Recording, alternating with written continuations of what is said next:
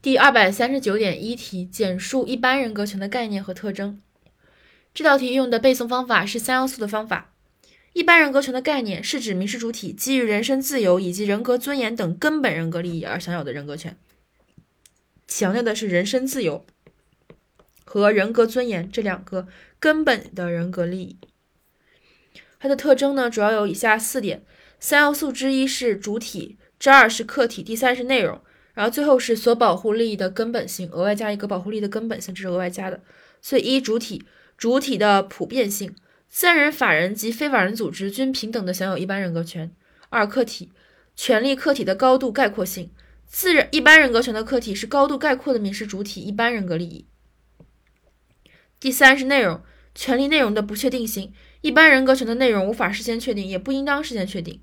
第四是保护利益的根本性，就是额外加的一个保护利益的根本性。所以总结一下四点特征：一、主体，主体的普遍性；二、客体，客体的高度概括性；三、内容，内容的不确定性；四、保护利益的根本性。它有三项功能：一是产生具体人格权，二是解释具体人格人格权，三是补充。产生就是依据，解释就是运用的过程当中，然后补充。概括为人身自由和人格尊严两个方面。所以一主体的。普遍性，二客体的高度概括性，三内容的不确定性，四保护利益的根本性，也相当于是利益的另，也相当于是内容的另外一点了。